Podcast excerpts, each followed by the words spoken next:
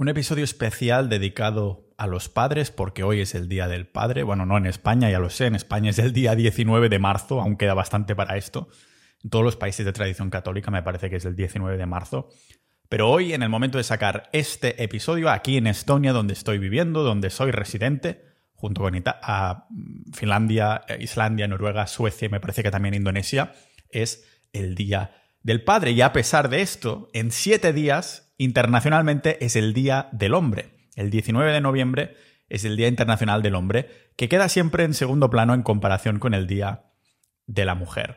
Así que he pensado que hoy era el día perfecto al ser aquí el Día del Padre en Estonia y en siete días, una semana exacta, ser el Día Internacional del Hombre. Lo que pasa que ese día ya lo tengo ocupado en un episodio ya preparado que os va a encantar con Nutriyermo, ah, un doctor centrado en la nutrición, en la salud, en la biología, en un montón de cosas, pero es que además en ese episodio también tocamos un poquito el tema nutrición de niños, los padres, etc, etc.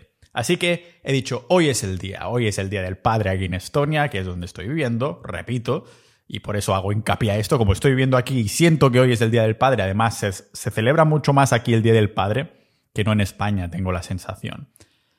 Hoy era el día perfecto para sacarlo, así que dentro de una semana, cuando sea el Día Internacional del Hombre, acordaros de este episodio y de aquí a esta semana empezar a compartir este episodio a todos los futuros padres, a todos los padres actuales, a padres pasados. Bueno, una vez se es padre, siempre se será padre, ¿no?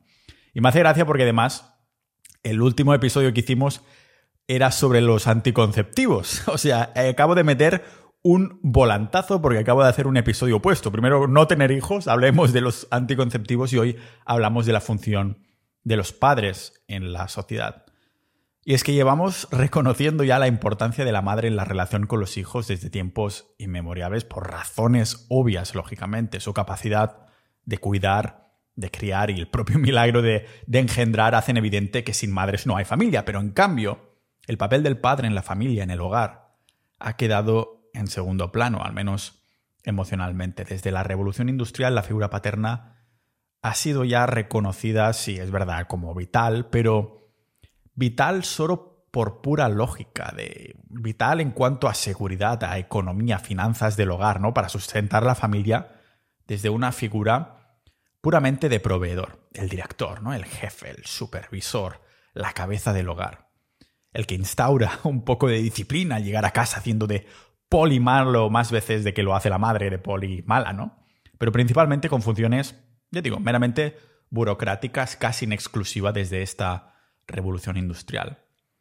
Las cosas se pusieron aún más feas, ninjas de la vida, en el último par de décadas, cuando una versión extremisma Extremisma es una buena palabra para decir versión extrema del feminismo, que es a lo que me refería.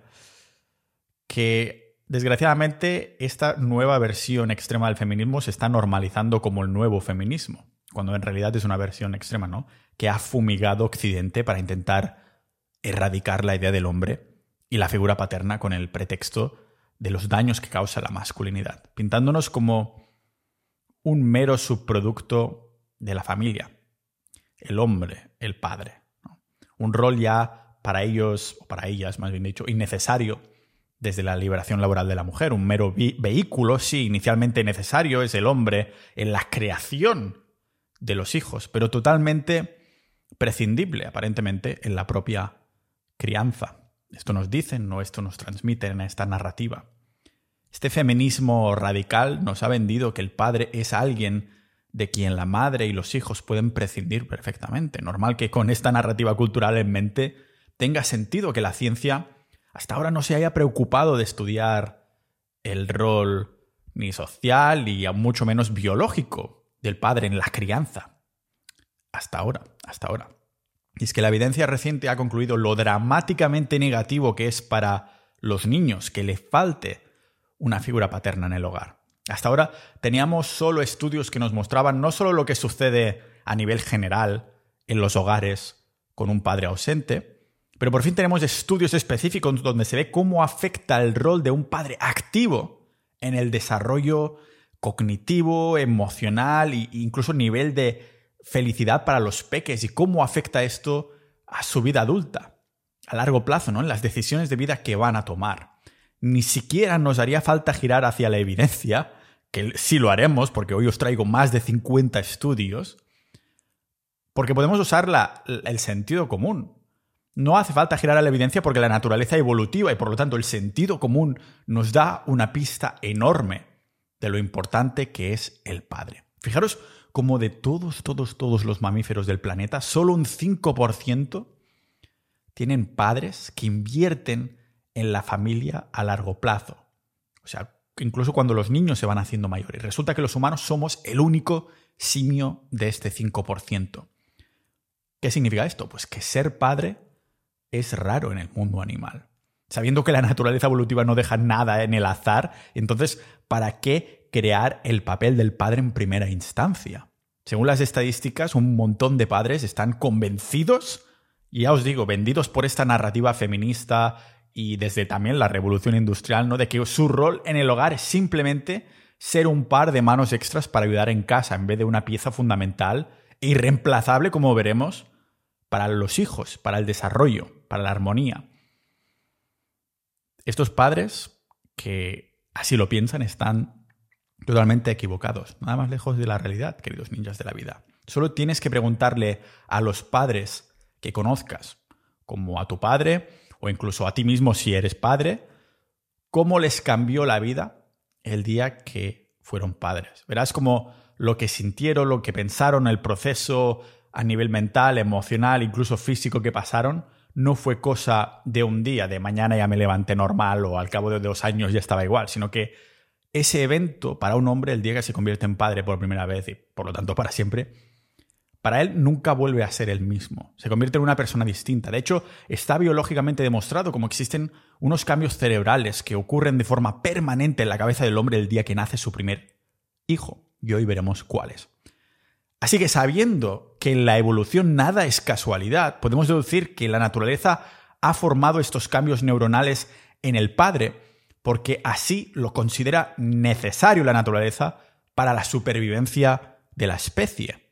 De nuevo, para multiplicar las probabilidades de supervivencia de la especie y por esto los hijos hacen intrínsecamente más felices. Tener hijos hace intrínsecamente más felices. Porque si no lo hicieran, no querríamos ser padres y madres y la especie no continuaría, lógicamente. Tiene que haber un motivo biológico para querer no solo ser padre, sino para querer continuar siéndolo a largo plazo. Es decir, que existe una razón biológica para que la figura del padre exista en el hogar, haciendo que quiera estar con este hijo, aportándose mutuamente, tanto padre como hijo, como hijo como padre, los dos se benefician, montones de eso, de beneficios que harán ese hijo más fuerte, inteligente, sano, etc, etc, etc. Un papel paterno que después de todos los estudios que veremos hoy, os digo, más de 50, He terminado concluyendo que se pueden resumir en dos roles principales.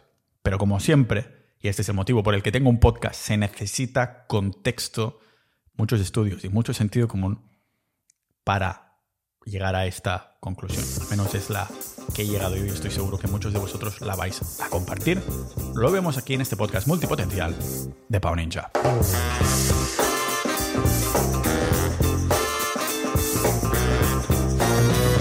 Gracias a la última evidencia sabemos que el rol del padre es igual de relevante que el de la madre en criar los hijos para que una familia crezca feliz y por lo tanto sana también. Lógicamente no lo es a la hora de dar a luz o amamantar por parte del padre, pero sí tiene un papel vital en la propia crianza. En el último par de décadas han salido ya, ya os digo que estudios que nos muestran cómo el amor de un padre, a pesar de expresarse de forma algo distinta al, al amor de una madre, tiene un impacto para la psicología y, salud de los peques igual de grande que, que yo qué sé, que mis pectorales botando con una camiseta que esté bien apretada, ¿no? Si somos el único simio que hace este tipo de inversión largoplacista, es incluso más, más largoplacista que un Bitcoin, ¿no? Porque un Bitcoin a lo mejor lo vas a vender en algún momento, pero un hijo ahí está, ¿no? Si hay esta inversión largoplacista en, en su crianza, tiene que haber estos cambios fisiológicos y psicológicos en el cuerpo, tanto del padre como del niño, que creen los vínculos afectivos que los hagan como interactuar entre ellos y esto beneficie a su supervivencia, ¿no? O al menos las posibilidades de, tal. Pues claro, la ciencia lo confirma tan aplastantemente como yo aplastando a los detractores del carnismo con datos y sentido común, igual que vamos a hacer hoy en este maldito y maravilloso episodio en el Día del Padre aquí en Estonia. Y es que está comprobado que un hombre que acaba de ser padre, sí, se le reduce la testosterona. Además, lo siento para los que están esculpiendo un cuerpo de, de dios griego con medidas estéticas perfectas, porque los niveles de testosterona de un hombre que acaba de ser padre no solo bajan, sino que además nunca vuelven a ser lo que eran antes, ¿no? Claro, la naturaleza nos está diciendo que hemos cumplido con nuestro cometido. Pero antes de que terminéis con una sobredosis, yo que sé, de zinc o de asteroides o lo que sea, o de empacharos de montones de alimentos que aumentan la testosterona, que sepáis que hay una recompensa mucho más elevada que los niveles de testosterona que puedas perder, ¿vale? Con algunos estudios que, mostraba la antropóloga Anna Machin, y tiene gracia que se llama Machin, que parece un poco macho, ¿no? Es una, tía un poco Machin.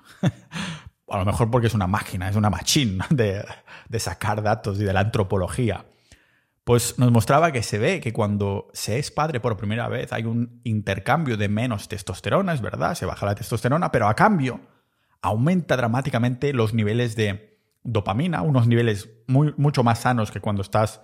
No estamos hablando de la dopamina en el sentido de cuando estás mirando redes sociales, sino dopamina vinculados a los sentimientos de expectativa y recompensa, sí, es verdad, de esto se trata esa hormona, es la hormona de la expectativa, lo yo la llamo, pero que además unos buenos niveles están vinculados a menos probabilidades de Alzheimer, por ejemplo, y otras cosas, ¿no? Pero aparte de esta, aparte de esta hormona también tenemos la oxitocina, la hormona del amor o de los abrazos, que cuando la sientes, cuando sientes esta hormona, lo sabes bien, y también sientes que no quieres nada más en esa vida que esos abrazos o besos o lo que sea, o achuchones que te están dando en ese momento. Y dices, ¿para qué quiero el Lambo ahora? ¿Para qué quiero el Lambo si aquí lo tengo todo en estos brazos?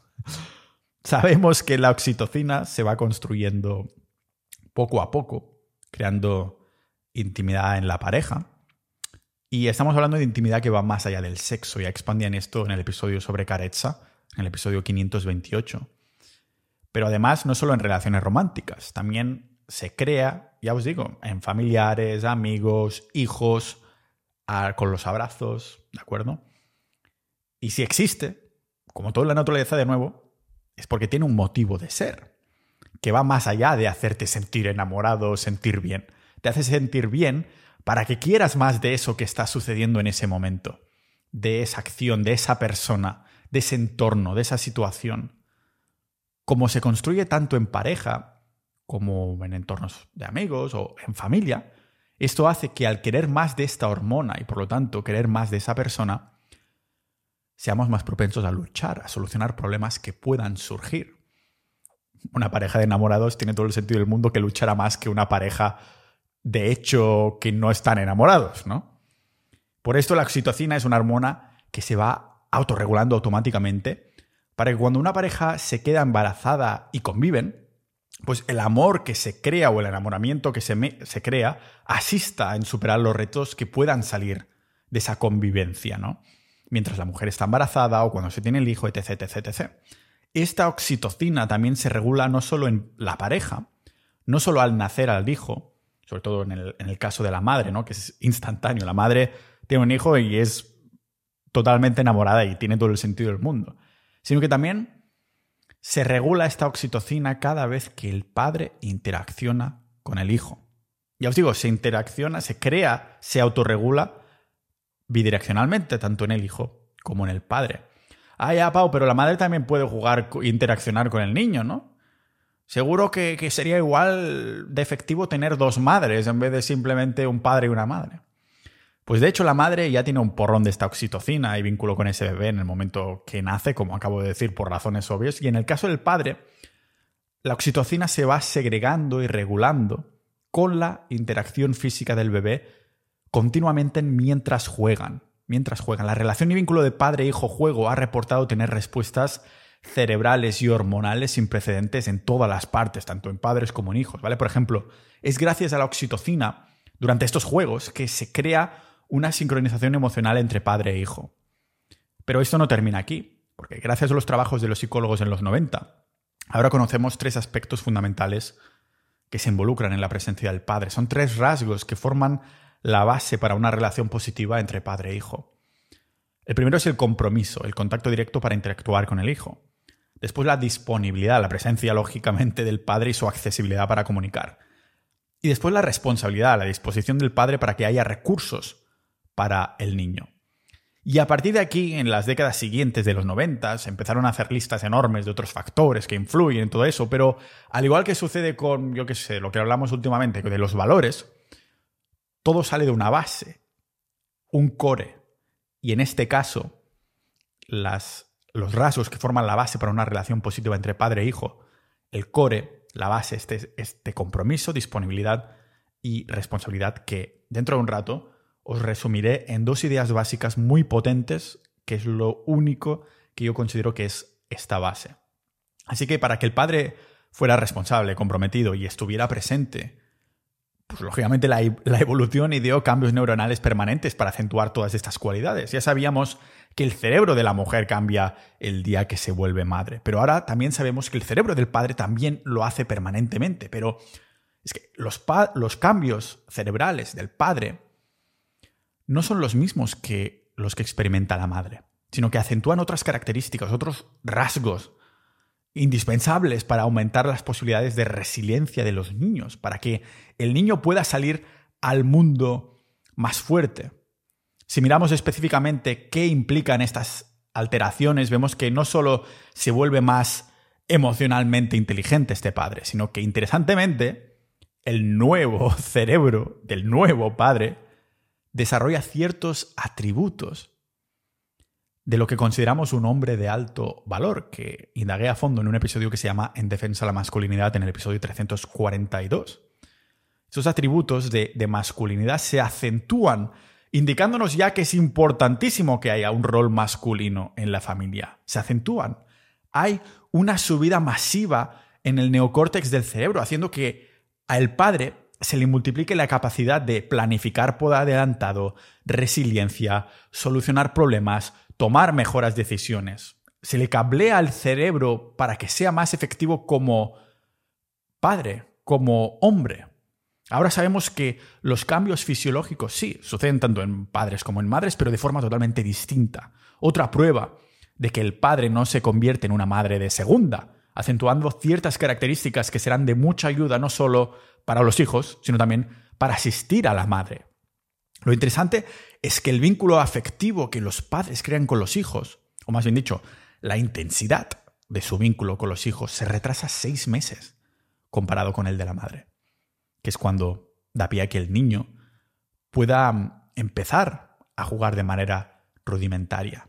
Es decir, ese enamoramiento, esa conexión, vínculo bebé-padre no es instantánea como de la madre, que es puramente biológica del parto, sino que está basada en la interacción, en los juegos, que un bebé de seis meses empieza a dinamizarse más. Juegos de manera un poco más rudimentaria, aún no puedes hacerlo jugar con los legos, ¿no? Claro, la madre crea todo este perfil hormonal solo por el hecho de dar a luz. Digo, solo como si no fuera nada, pero es un maldito miráculo, ¿no? mientras que el padre tiene que picar piedra. Y no pasa nada, porque, señores, hemos aprendido haciendo de game, gym game, seduciendo por la calle, en las discotecas, sabemos lo que es picar piedra. Ahora tienes que enamorar a tu hijo, joder. La relación padre-hijo se construye con la interacción física y por esto se retrasa seis meses, porque al principio el niño no está, no está muy pendiente del entorno, solo está pendiente de comer, cagar y, bueno, de sobrevivir. Es cuando este niño, este bebé, estoy diciendo niño como podría decir niña, pero no quiero decir niño niña todo el rato, es cuando este bebé es más consciente del entorno y de quien le rodea más allá de la madre. Es cuando el padre hace cosas tipo, yo que sé, hacer volar al niño haciendo el avión y los dos disfrutan como si fueran Goku y Gohan volando en la nube Quinton, ¿no? O sea, no te pongas a pegar a tu hijo como si fuera Goku pegando a Gohan para entrenarlo o algo por el estilo, ¿de acuerdo? Pero es una nube, ahora que hablamos de la nube Quinton, una nube de hormonas del amor que refuerzan este vínculo a nivel multiplicador, creando una cascada de oxitocina, dopamina y betaendorfina. Pero lógicamente esto no quiere decir que fuera a tener sentido que el padre vaya por tabaco durante seis meses antes de empezar a trabajar en su amor. Ya vendré dentro de seis meses que aún no me va a hacer mucho caso. Sino que esos primeros meses son ya de picar piedra, es como un interés compuesto. Eh, hijo, eh, estoy aquí, hola, ¿me ves? Sí, ya sé que no, no podemos jugar y tal, pero solo para que te acostumbres un poco a mi presencia y empezamos a construir esta oxitocina poco a poco y a partir de los seis meses se multiplica como si fuera una bola de nieve. Es a partir de entonces que el bebé se vuelve más recíproco en, en sus interacciones y ambos se sienten beneficiados de, de este cóctel de hormonas del amor. El estudio de la involucración de los padres en el hogar solo fue empezado a tomar en serio a partir de los 80, un poquito que empiezan a salir los primeros estudios, que es ahí donde se empezó a ver cómo el estilo del padre de jugar con los niños era mucho más activo y, creaba vínculos distintos a los juegos de la madre con, los niños. ¿no? Vieron cómo el estilo de las madres se basaba como en actividades más didácticas que involucraban lo que llamamos motricidad fina, que es cuando se coordinan músculos pequeñitos, nervios pequeñitos y, huesos pequeñitos para producir movimientos diminutos, ¿no? En comparación cuando el niño jugaba con el padre por el entorno, a través del entorno. Tiene sentido entonces que en 1968 el psicólogo Michael Lamb se diera cuenta como los niños iban directos al padre cuando querían jugar, pero en cambio se dirigieran a sus madres como primera opción cuando estaban estresados o molestos. La madre dando esa sensación de calma y serenidad, ese tipo de amor materno que es difícil de, de explicar, ¿no? Ninja de la vida, si alguna vez te has sentido un poco bicho raro por querer alimentar una mente curiosa que te hace querer aprender o hacer mil cosas a la vez, si tienes esa llama dentro que te hace sentir que siempre hay algo más, pero sabiendo que a la sociedad moderna le interesa que la mantengas apagada, débil, para que te sea difícil unir los puntos. Entonces Sociedad Ninja es la madera, es el carbón que hará que esta llama arda en su máximo esplendor. Si estás disfrutando de este episodio tanto como yo he disfrutado haciéndolo, imagínate lo que disfrutaría siendo parte de nuestra comunidad privada, Sociedad Ninja, interactuando con más de mil miembros con las mismas inquietudes que tú, compartiendo información y noticias que no verás en los medios, debatiendo sobre episodios exclusivos multitemáticos, aprendiendo con audiocursos y boletines hechos por expertos, o incluso conociéndonos en persona, tanto por España como por el mundo, con las quedadas y eventos tipo retiros de fin de semana que organizamos. Piensa en Sociedad Ninja como la navaja suiza del desarrollo personal, como la comunidad todo en uno, el recurso multidisciplinar de 360 grados para los multipotenciales, personas con mil pasiones e intereses en busca de más excelencia, de polimatía a lo, a lo Leonardo da Vinci. Queremos entender la mente, queremos entender la sociedad, los sistemas, las relaciones, la ciencia, las personas, queremos aprender a organizarnos dentro del caos. Sociedad Ninja es un mundo para entender el mundo, potenciando tu aprendizaje continuo, para saciar tu sed de curiosidad y canalizar todas estas inquietudes sin que nadie te juzgue por hablar de temas tipo masculinidad, ligoteo, pero también filosofía, expresividad, desarrollo personal o temas incluso más peliagudos, pero igual de trascendentes de los que hablo en el podcast como dinero soberano o salud ancestral, que nos sirven para luchar con esta navaja suiza contra la manipulación de nuestro conocimiento. Hemos creado algo increíble y no queremos que muera de éxito. Por esto cerramos acceso a nuevas incorporaciones cuando lleguemos a los 1200 miembros. Únete ya a sociedad.ninja y conviértete en un ninja de la vida. Este rol de compañero de juegos no es para nada despreciable, del rol de compañero de juego que hace el padre. También cumple con un rol de mentor, además, porque vemos estudios donde se ve como un padre que solo, solo entre comillas, solo con 10 minutos al día, jugando, leyendo, cantando, dibujando con su hijo, ya multiplicaba la capacidad del niño de, desarrollarse. Y aquí algunos dirán, ya, pero la madre también puede hacer todo esto. A ver, estamos en lo mismo de siempre. Los cambios neurológicos en ambos suceden de forma distinta. Se potencia cada área específica necesaria de la madre o el padre por un buen motivo. Este estudio en concreto hacía hincapié en que la involucración del padre está directamente relacionada con el éxito educacional del niño, mientras que el papel de la madre tiene una mayor influencia en su éxito emocional y de desarrollo social. Ambas son importantes. Un niño tiene que aprender y un niño tiene que desarrollar estas emociones y, este calibre social al fin y al cabo. Quizás por esto los niños que se educan en casa en vez de ir a la escuela, una conversación que tuve muy interesante con Teresa en el episodio 402, que está educando a su hija en casa. Igualmente estos niños que se educan en casa terminan igualmente con una inteligencia emocional igual o superior a la educación pública tradicional, por el rol de la madre desarrollando esta inteligencia emocional y con el rol del padre potenciando sus habilidades de aprendizaje, aprendiendo a aprender. Tienen oportunidad de pasar muchas más horas con la madre y el padre o el padre, lógicamente, en vez de ir ahí a seis horas al día a lo que el Estado quieren que, que aprendan los niños, ¿no? Mm, qué casualidad.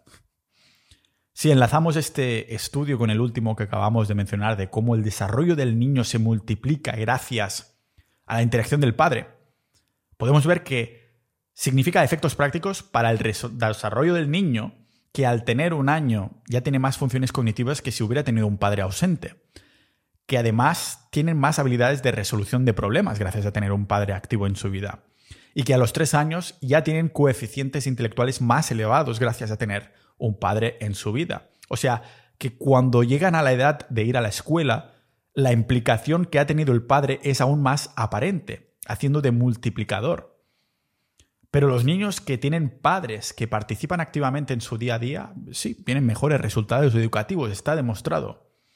Pero no solo tenemos estos niños con padres activos no ausentes, que está demostrado cómo sacan mejores notas. No es solo esto, sino también estar más motivados para aprender y valorar intrínsecamente la educación.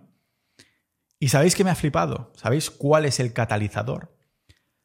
Se ve que tiene que ver con la manera en cómo la figura paterna acostumbra a comunicarse con sus hijos. Al parecer los padres hacen más preguntas y, y lo hacen utilizando más las palabras quién, qué, cuándo, dónde y por qué que es un tipo de preguntas que impulsan a los niños a expandirse, a abrir la comunicación, a pensar, que, que llevan además a aumentarle el vocabulario, a pensar vocabulario nuevo, a aprender vocabulario nuevo y, y mejorar las habilidades del habla.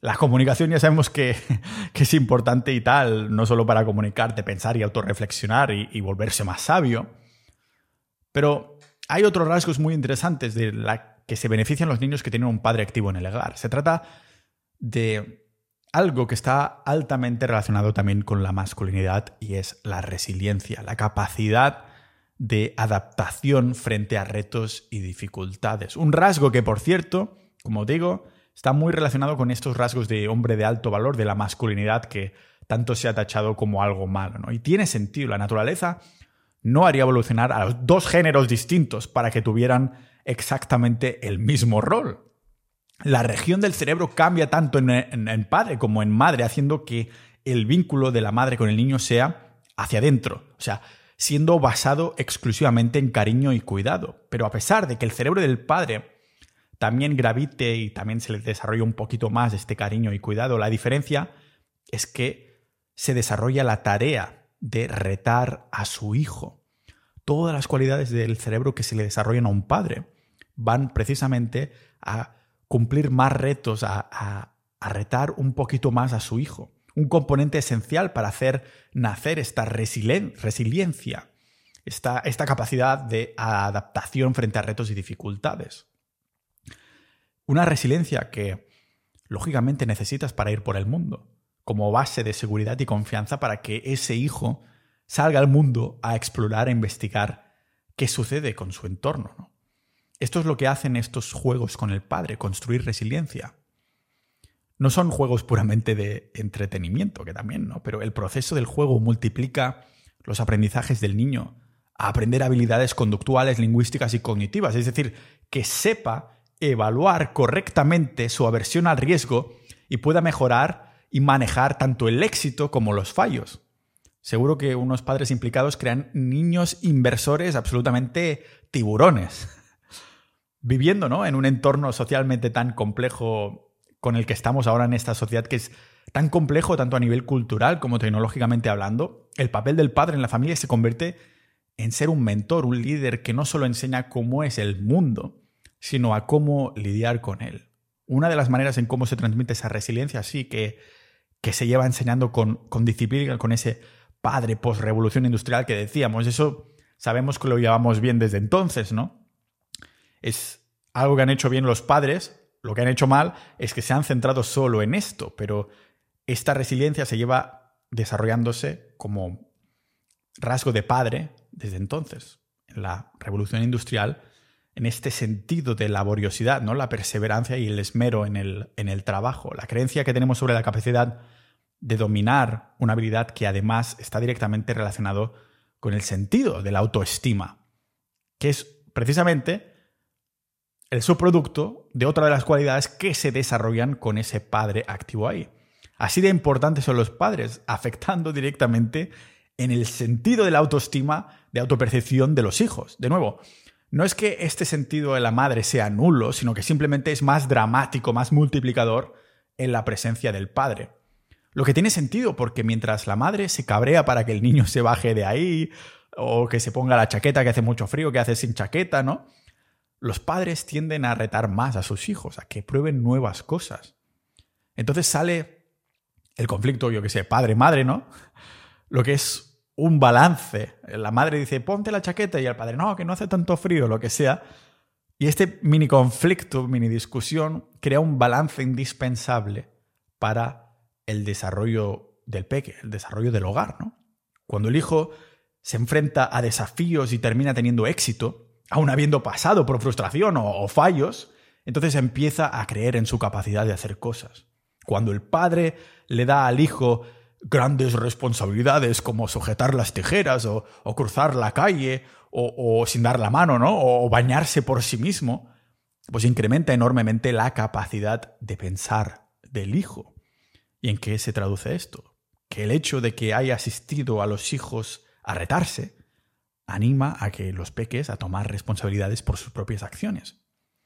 La sensación de control que ganan con esto es una sensación de control en sus propios éxitos y lógicamente también fracasos en vez de culpar a terceros, situaciones o circunstancias. Así lo demuestran los estudios. Tomar responsabilidad por sus actos. Rasgos de personalidad que son más evidentes en aquellos jóvenes que han crecido con un padre, como vemos. Se ve claramente porque los estudios muestran cómo van convirtiéndose en personas más ajustadas, amigables, de las que se puede depender y reportando niveles mucho más altos de autoaceptación, siendo también más tolerantes, comprensivos, dando soporte, estando ahí a largo plazo y teniendo amigos más cercanos durante toda la vida. Los estudios lo dicen claramente y lógicamente este episodio de hoy ninjas de la vida, estoy generalizando. Cada familia, cada hogar es distinto, cada persona es distinta y hay un nivel muy grande de individualización. Pero en estos estudios, analizando cientos y cientos de familias, se llegan a conclusiones estadísticas muy importantes como es las que estamos planteando hoy aquí, ¿no? Estas personas, estos sujetos, se ve más incremento en la tolerancia, los comprensivos que son, ese soporte, estar ahí a largo plazo. Ahora ya sé por qué mi ex era como era. O sea que no es casualidad que todos estos rasgos además sean un indicador que hacen que para aquellos niños que hayan tenido un padre involucrado tengan más probabilidades de tener un matrimonio exitoso, con menos probabilidades de divorcio. Que a su vez un buen matrimonio está vinculado con más felicidad y longevidad. O sea, para simplificarlo mucho, un padre en la vida significa más longevidad, más felicidad. ¿no?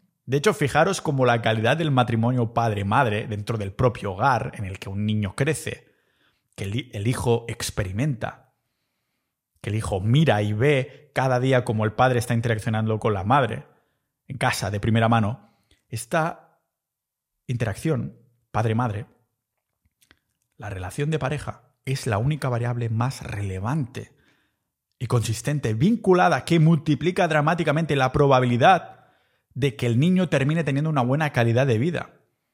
Mejor relación en casa, de matrimonio, mejor calidad de vida del niño. Si nos lo paramos a pensar, todas esas características también serían las mismas de un matrimonio que, funciona a largo plazo. Son las características que, de las que os hablé en el episodio 513 de, de una pareja en una relación sana. Y es que la función del padre en un hogar para sus hijos también es de ser buen marido o buena pareja, porque es lo que los hijos verán y experimentarán y reportarán emocionalmente.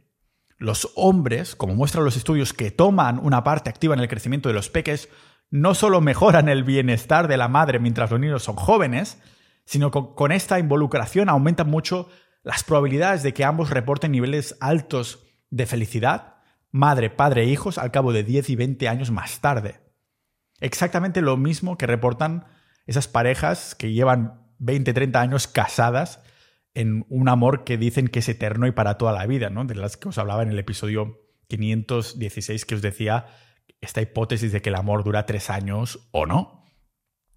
O sea, que las mujeres que sienten el soporte emocional de sus maridos o parejas, como demuestran los estudios, no solo se sienten mejor mentalmente, obvio, psicológicamente, anímicamente, de estado de ánimo, sino que afecta la calidad de sus embarazos, del nacimiento, en la propia experiencia de amamantar y tener una mejor salud mental posparto. Unos sentimientos que continúan a medida que el bebé va creciendo, creciendo, creciendo, y que cuando el padre está involucrado emocionalmente, las madres tienden a ser más positivas y sensibles hacia los pequeños. Todos estos rasgos en la madre multiplicados por el padre también hacen de multiplicador para que el niño crezca no solo feliz, sino también con sensación de seguridad. O sea, que en el fondo esta conexión es bidireccional, o sea, tridireccional, más bien dicho, ¿no? la calidad de la relación del hombre con su pareja es directamente proporcional a la relación con sus hijos. En estos estudios vemos que cuando el hombre está en un matrimonio sano, lo estará con los niños por una razón de sentido común, que cuando el hombre está acometido con la mujer, lo está con el pack completo, con el paquete completo, incluyendo tener hijos. Y lo opuesto también es cierto, cuando más conflicto en la pareja menos se cultiva la relación con sus hijos. Y la de parejas que seguro muchos sabemos que al tener hijos se olvidan de su relación como tal. Y en parte se entiende, ¿no? La gran responsabilidad de tener hijos. Pero que hace falta entender que la cultivación de la relación romántica sigue siendo un pilar tan indispensable para el desarrollo de estos niños. Pero ojo, porque esta responsabilidad, que no, no es realmente exclusiva del padre, aunque el episodio de hoy trate de esto, sino que lógicamente es un trabajo en equipo. Cuando las mujeres apoyan la forma de paternidad, el estilo paternal de un padre, viéndolo como alguien capaz y competente, la mujer aumenta subconscientemente la involucración con los niños. También está visto con estudios, ¿no? Debe ser una forma que tiene la naturaleza de invertir en aumentar las probabilidades de que los peques, haciendo que la madre ella misma se sienta más cómoda, competente, segura, protegida y satisfecha, ¿no? A más soporte, más probabilidades hace, crea la naturaleza de supervivencia y por lo tanto más energía vale la pena invertir a nivel estadístico.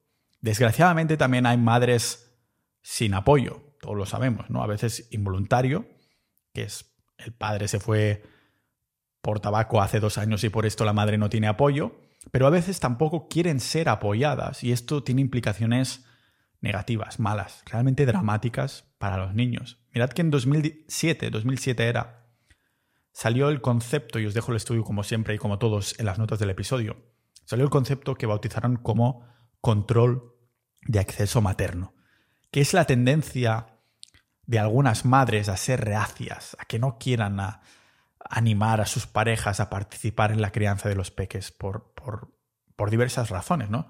Son mujeres que tienen miedo a perder el control, dudas sobre la competencia del padre o incomodidad por alterar sus estándares, como ellas quieren tener una idea muy clara de cómo quieren hacer crecer los hijos y dicen, no, no, que el padre solo me, interrumpe esta idea, ¿no? No, es una, una piedra de apoyo ahí, ¿no? Haciendo que algunas madres empiecen a vigilar de forma totalmente desmesurada al padre, haciendo que el hombre no pueda involucrarse como él querría, haciendo a la vez que se sientan menos competentes, tanto lógicamente el padre, y esto se traduzca también de nuevo en el niño. Lo que nos lleva a una conclusión lógica. Para tener unos vínculos paternos fuertes hay que tener unos vínculos con la pareja que también sean fuertes, casi tanto como mis pectorales de los que mencionaba también, ¿no? Últimamente estoy entrenando y no siento mucho el pecho y voy a intentar de hacer distintos rangos de repeticiones y ejercicios porque no me está molando. Pero bueno, el caso es que estos vínculos fuertes, no solo porque los padres con soporte emocional de sus parejas se conviertan en personas más involucradas, sino también porque sirve como modelo para los niños cuando van desarrollando sus propias relaciones. crecen viendo los padres interactuando entre ellos como matrimonio, ¿no? Aprenden gracias a esto a cómo validar emociones, cómo abordar los conflictos de manera positiva, cómo ser respetuosos, a la importancia de la comunicación, aunque duela. Eso hace que una pareja que tenga los mismos valores no solo esté dando soporte a su matrimonio y que a su vez haga crecer los hijos más sanos y felices, sino que tiene transferencia directa a los hijos para que crezcan con los mismos valores, siendo, yo creo que el respeto seguramente el valor más importante igualmente, a nivel personal, a nivel pareja y a nivel paternal. Como reportó un informe, los padres que tratan a las madres con respeto, abordando los conflictos de una forma como sana, pues los niños crecerán con muchas menos probabilidades de actuar de forma agresiva hacia las mujeres y especulo que también hacia las personas en general. ¿no? no solo aplica a los niños varones, porque las niñas con padres respetuosos también sabrán qué buscar en una pareja. El mercado hombre-mujer es muy distinto, como explicaba en el episodio 520. Y es que haciendo que estas niñas en el futuro se les reduzcan las probabilidades de involucrarse con hombres en relaciones violentas, de maltrato o simplemente tóxicas. ¿no? Con padres involucrados, los niños desarrollan más tolerancia al estrés y, frustración. Esto también está demostrado. Además de volverse mejores en la resolución de problemas por estas características de cerebro que el padre desarrolla también, ¿no? Tener mejor control sobre sus impulsos e incluso identificar mejor los sentimientos de los demás niños. O sea, es algo que se desarrolla en estos niños, en los hijos, de nuevo, con el juego, con el padre específicamente, a moverse por el entorno de una forma algo más dura en comparación a la interacción con la madre. A medida que los niños se van haciendo mayores, la involucración del padre está directamente relacionada con más satisfacción en su vida, menos depresión, menos estrés emocional y menos sentimientos negativos como la culpa o el miedo. Los estudios son implacables en este sentido, porque estos niños serán más felices, sufrirán menos ansiedad, tendrán mejor relaciones con sus hermanos, serán más generosos y sobre todo para la tranquilidad de los padres menos conflictivos. dejo aquí como tres estudios en este sentido, ¿no? No es poco todo lo que hemos visto hasta ahora. Ah, el rol, el papel del padre, ¿no? No es poco, pero también podemos revertirlo y mirar qué sucede cuando el padre no está. Y esto sí que se lleva sabiendo más tiempo. Las consecuencias de la falta de amor paterno no, no son pocas. Y esto, como digo, sí lleva tiempo estudiándose y concluyéndose, y es que la relación de los padres es de las mejores maneras de predecir la vida que tendrán los hijos. Las estadísticas de niños empezando a hacer actividades criminales se incrementan enormemente cuando hay un divorcio. Solo por el hecho del divorcio hay un pico enorme de probabilidades de actividades criminales. Por esto, que los niños se sientan cerca del padre y hacer actividades frecuentemente con ellos reduce el riesgo de conducta antisocial, hiperactividad, o que haya otros problemas de comportamiento. Previene incluso tanto que hagan ellos bullying como que les hagan bullying. Imaginaos, los niños que se identifican fuertemente con el padre, que dicen, ¡buah! La idea del padre es el superhéroe, ¿no? Pues evitan montones de problemas negativos como esto. Cuando los padres están ausentes, es ahí cuando los niños varones en particular, especialmente, tienden a, a estar menos felices, deprimidos, ser dependientes, hiperactivos y tristes. Mientras que por su lado las niñas son más propensas a tener muchas más, mucha más dependencia. A lo mejor de aquí salen, los sugar daddies, que las, a algunas mujeres les gustan los sugar daddies, ¿no? Y también que estas niñas tengan internalizados problemas de depresión y ansiedad casi a nivel, a nivel crónico, como veían en un estudio. Además de que la figura paterna es el indicador más importante del nivel de empatía tanto en niños como adultos. En contraste, la evidencia nos enseña como los maridos que muestran ahí ira, desprecio o que el silent treatment que se llama en inglés, que es cuando no le hablan a sus mujeres porque están enfadados o porque se han picado o lo que sea, sus maridos, sus padres tienen más probabilidades de tener hijos con ansiedad y con rasgos antisociales. Hay mucha evidencia científica sobre, sobre esto, sobre lo demencial, que es para los niños que les falta una figura paterna en el hogar, pero en cambio de la figura paterna que están en el pie del cañón, ahí leyendo cuentos de monstruos, jugando, ahí la evidencia era casi nula hasta hace recientemente y por esto me he animado a hablaros hoy del tema aprovechando que es el Día del Padre en Estonia. Mi conclusión es aplastante y quiero que os llevéis dos ideas básicas que ahora os comento que resumen todo esto en dos ideas, yo lo llamaría pragmáticas, algo bastante práctico, dos preguntas que nos podemos hacer, que se pueden hacer los padres. ¿no? Con todo este puñado de evidencia científica, juntándola con el sentido común, es fácil concluir que el rol del padre tiene dos funciones principales. Uno, estar presente y dos, predicar con el ejemplo. Ya está. No hace falta nada más. Esto significa, son dos cosas, es simple, pero tiene un peso enorme. Y no, no quiere decir que sea fácil, ¿no? No podemos decir simplemente que el padre esté presente porque un mal padre con influencias negativas y hostiles está claramente relacionado con comportamientos negativos en sociedad y dificultades en las relaciones sociales. Por esto tiene sentido que, sea estar presente y a la vez ser un ejemplo. Predicar con el ejemplo, que si nos lo paramos a pensar no dejan de ser dos rasgos de un líder, de un líder. No de un jefe, sino de un líder. Un líder o incluso podemos usar la palabra mentor, ¿no? Es, es, alguien que está ahí, está presente, pero además en una posición de influencia y de motivar a los demás. En el fondo, tanto las madres como los padres, en el día que nace su primer hijo, ambos se convierten automáticamente en líderes que pueden tomar roles, ya os digo, ligeramente distintos, dependiendo de su posición. No significa que un líder sea exactamente igual. El CEO de una empresa no tiene por qué ser un líder. Lo puede ser un gestor, un administrativo, un alto cargo, un bajo cargo dentro de una empresa. Otra cosa es que se exprima el potencial de ese líder, ¿no?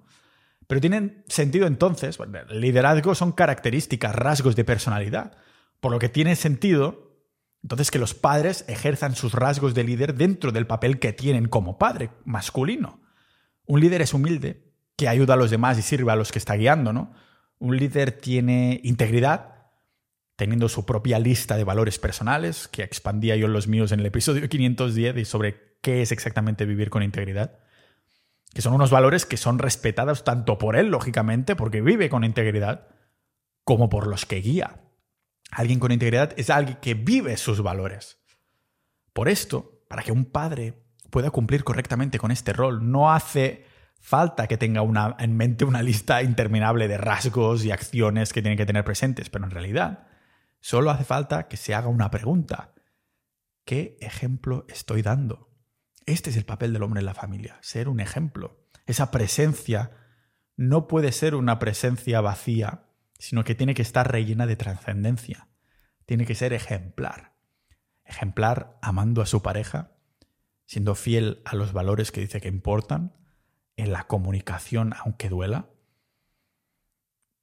siendo honesto y transparente en sus errores, ¿no? Porque mientras que los adultos nos pueden vender la moto más fácilmente con palabras bonitas, los niños ven las acciones antes que las palabras. No puede uno esperar que su hijo sea honesto sin antes serlo él mismo, ¿no? O aún mejor, ¿te imaginas a un padre que de vez en cuando le dice a su hijo, ¿sabes qué, hijo? Me he equivocado. Tenías tu razón, así que te pido disculpas. O que el niño vea como el padre se disculpa a la madre, ¿no? Incitando a esa autorreflexión personal con el niño. La evidencia deja claro que los peques son más propensos a desarrollar estas neuronas de espejos y, de empatía, que está totalmente relacionado. Lo mismo que si ve cómo el padre puede abrazar las consecuencias de sus acciones abiertamente y de forma transparente, sean buenas o malas. Que el niño pueda ver con sus propios ojos cómo hacer suyos los fallos y éxitos de tomar nuestras propias decisiones, pero aceptar las consecuencias que vengan. Thank you.